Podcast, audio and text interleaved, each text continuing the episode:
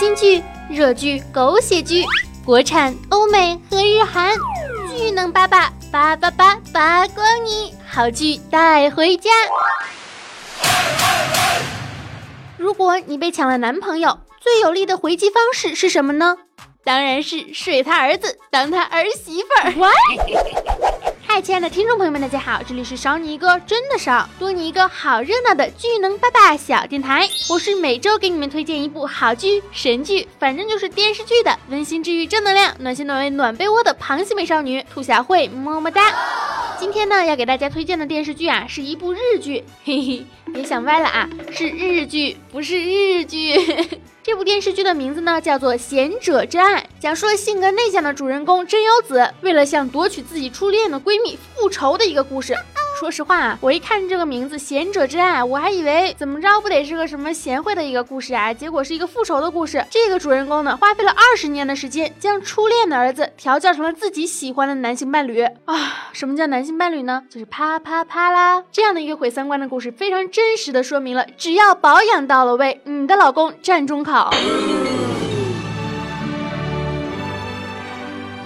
你可能会说啦，这个女主内心怎么这么黑暗呀？不就是被抢了男朋友吗？至于这么处心积虑的报复吗？我告诉你，还真就至于了。女主角的闺蜜呢，也就是女二号的人设真的是太可恶了，简直就是厚颜无耻到人神共愤的地步啊！从小到大都仗着各种名义，理所当然的找女主索要东西啊！哎，这个我喜欢，我们是朋友，没关系吧？这个给我吧，我就喜欢你的耳环，给我吧，这个我也要，给我吧，我就要你的，他的我就喜欢，给我吧。给着给着给着，忍着忍着忍着，最后女二说了一句：“我和你的男票欧欧叉叉不小心怀孕了，你把你的男朋友给我吧。”然后就把女主的男朋友抢走了。说句老实话啊，这部电视剧呢，如果在第一集的时候，女二找女主要项链的时候，女主直接来一句“滚”，就可以直接完结撒花了，哪来后面那么多的幺蛾子？不过问题就在于这个女主也太包子了吧，内心都是炸裂的。说真的，谁要是敢这么欺负我，这么放肆，三番五次找我要东西，还敢睡我的男人，不想活了是吧？我能大嘴巴子直接呼上去，连他妈都认不出来。朋友、闺蜜这种词儿不是用来让一方无条件妥协的，仗着朋友的名义就肆意妄为，以为这是筹码用来要挟，最后啊，只能玩火自焚。所以呀，女主终于忍无可忍了，设想出来一个长期的劲爆的复仇计划呀。先是勾引闺蜜和初恋的儿子，展开了姐弟恋。什么叫姐弟恋？这简直就是母子恋了。目的呢，就是为了逼迫闺蜜的家庭彻彻底底的崩溃啊，并且告诫自己绝对不可以真正的爱上这个小男孩。我也不是太懂，你想要去勾引谁就能勾引谁，想要去勾引这个男孩子，然后这个男孩子就真的喜欢上你了。趁着孩子情窦初开，开始精细的调教，真是厉害了。电视剧里面的女主呢，频繁的提到了一本小说，叫做。痴人说爱，我建议大家也可以百度一下这本小说。这个小说讲的是什么呢？是一个男的把一个少女从小到大的精心调教啊，试图把这个女孩培养成自己心目中最女人的一个故事，简直就是现代版的养成故事嘛！斯坦女友小游戏里面那个养成故事都可以这么玩嘛？小女孩一开口就管你叫爸爸，真的是好甜美呢。电视剧一开始一上来就是女主去给男的擦拭身体，哎呀，看到小鲜肉的肉身，鼻血都快流出来了呢。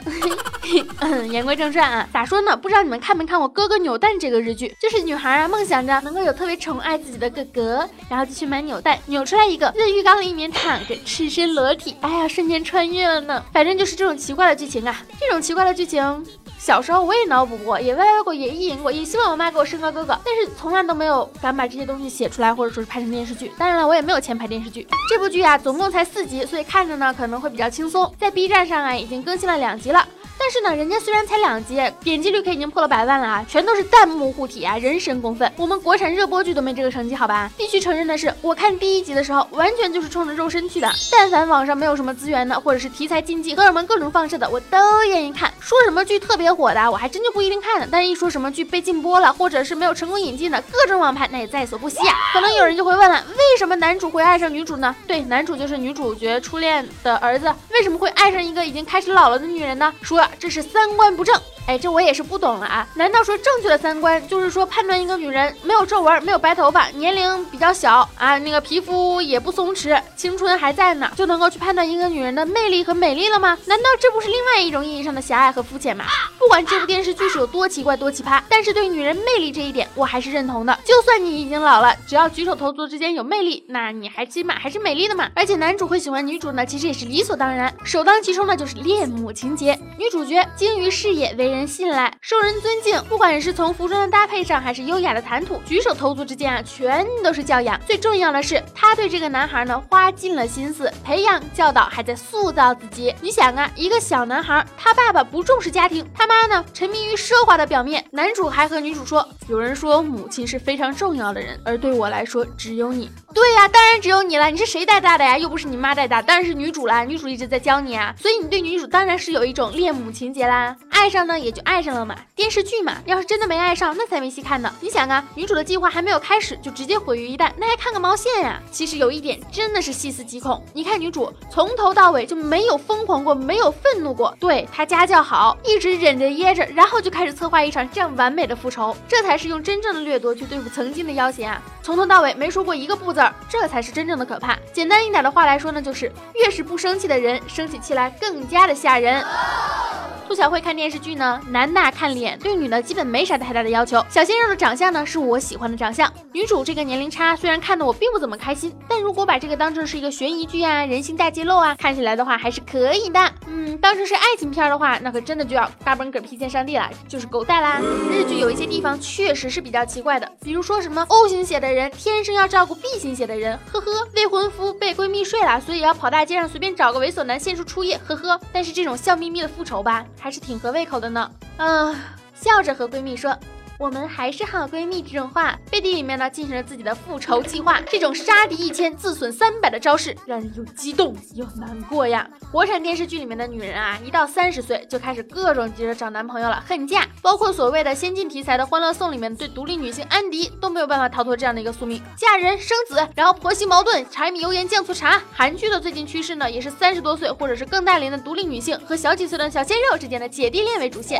因为事业有成的女性既独立。又不会像二十多岁的女性一样需要被宠爱，而且日剧啊已经开始将中年女性的独立和有思想慢慢的放大来表达。对于略微有点女权主义的观众来说呢，这部日剧确实是还不错。毕竟男人能睡小姑娘，女的咋就不能找小鲜肉了呢？这部电视剧呢，反正要是说多了也就没什么乐趣了。但是大家要知道，对于人性的刻画。说着是羡慕，实际上是嫉妒。就算是抢走了别人的东西，也抢不走别人的人生的女二，还有一直隐忍着暗地里报复的女一，一直没有怎么得到父母关爱，爱上了像母亲一样的女主的男主。每个人的人生呢，都是有缺陷的。看剧怎么说呢？好玩的看的是一乐呵，深刻的看的是人性。不管是哪一种方式，只要开心，那就挺好的。如果多年以后我未嫁，你已娶，那么你的儿子放学路上回家小心点。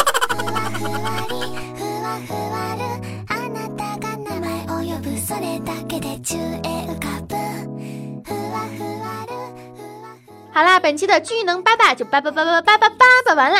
这部剧呢，想看的可以在 B 站上面搜看。世人呢总是会高看自己，轻视别人，自作聪明，像是这样一种不清晰的较量，根本就不会存在着有绝对的胜利者。怎么说呢？我还是希望大家都能够体面的收场。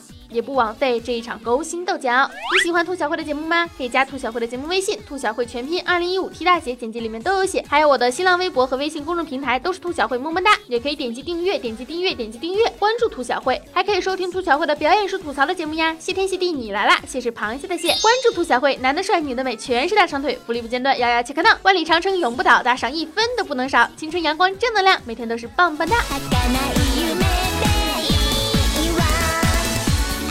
兔小慧，你怎么开始做电视剧的节目了？嗯，毕竟资深剧迷一万年，做做电视节目解解馋呗，嘿嘿，爱大家，么么哒。